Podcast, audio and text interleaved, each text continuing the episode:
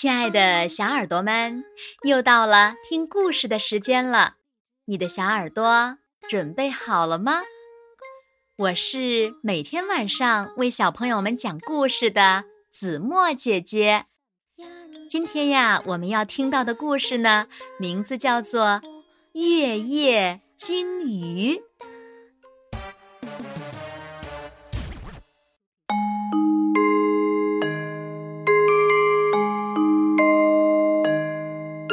月夜的大海里，鲸鱼儿子问：“妈妈，月亮有多大呀？”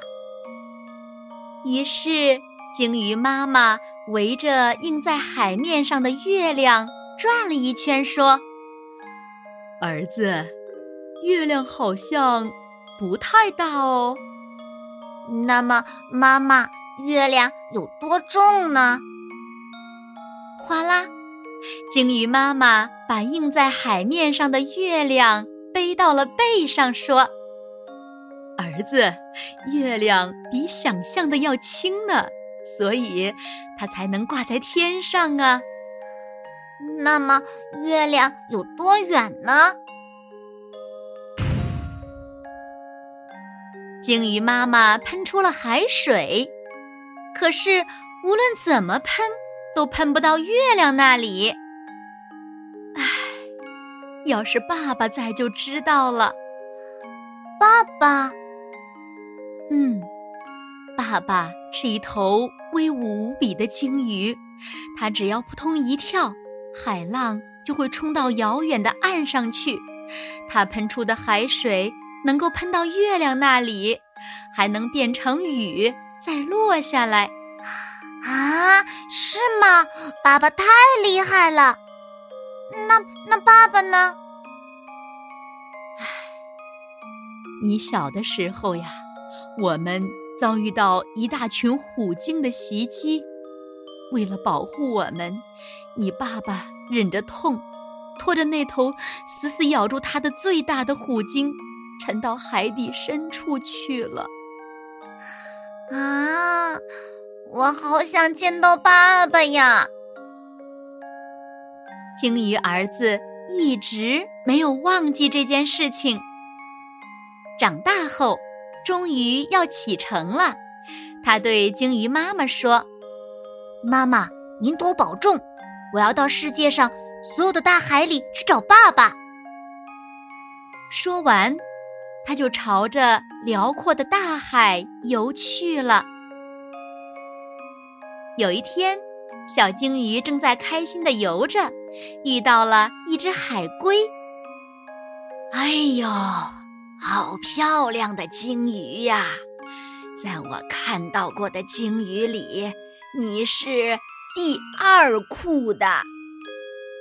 海龟说：“是吗？那第一酷的鲸鱼是什么样的？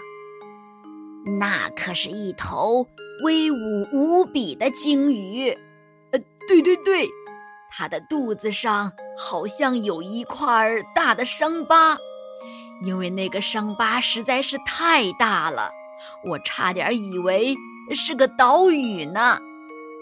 那是我爸爸！小鲸鱼叫了起来。还有一天，小鲸鱼遇到了一只海狗。你跟我见到的那头。威武无比的鲸鱼长得一模一样。那头鲸鱼肚子上有没有伤疤呢？有啊有啊，它还能把海水一直喷到天上去呢。有这么高吗？小鲸鱼喷了一口海水，不比你喷的要高得多，高得多呀！小鲸鱼游遍了世界上所有的大海。可是，始终没有见到他的爸爸。也许爸爸已经死了。小鲸鱼伤心起来。有一天，正当小鲸鱼累得迷迷糊糊的时候，它突然遭遇到一大群虎鲸的袭击！救命啊！救命啊！不管小鲸鱼怎么扑腾，怎么翻滚，虎鲸还是露出锋利的牙齿向它扑来。这下完了，要是爸爸在就好了。就在这个时候，不知从哪里传来了一个声音：“钻下去，钻下去，钻到大海深处去。”小鲸鱼钻了下去，朝着深深的海底钻了下去，已经透不过气来了。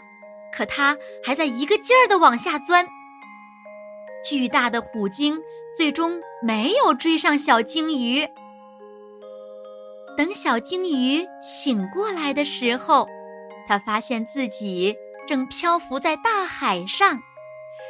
明亮的月光照亮了海面，波光闪闪，波光闪闪，就跟以前和妈妈一起看到的那个月夜一样。忽然。天空哗啦哗啦的下起雨来了。哎，奇怪，天上明明有月亮呀！这时，小鲸鱼身边冒出来一头要仰头才能看得见的大鲸鱼。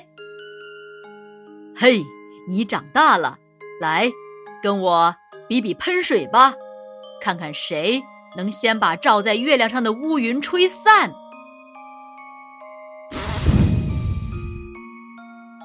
大鲸鱼高高的喷了一口海水，小鲸鱼也喷了一口海水。好，好，喷的好！他们开心极了，开心极了，喷呐喷呐，最后乌云消失了，雨又哗啦哗啦的下起来了。简直就像是喷出的海水撞到了月亮，又落下来一样。第二天早上，小鲸鱼睁开眼睛一看，大鲸鱼不见了。那肯定是我的爸爸。小鲸鱼高高的喷了一口海水，就朝着。辽阔的大海游去了。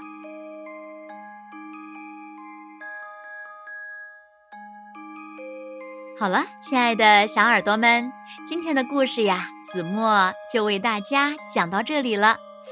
那小朋友们，你们猜小鲸鱼有没有见到爸爸呢？快快留言告诉子墨姐姐吧。好了。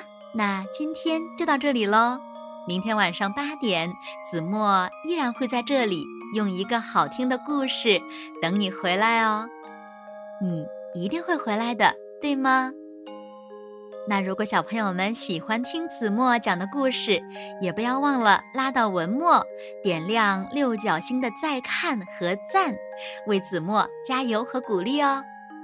当然了，也希望小朋友们把子墨讲的故事。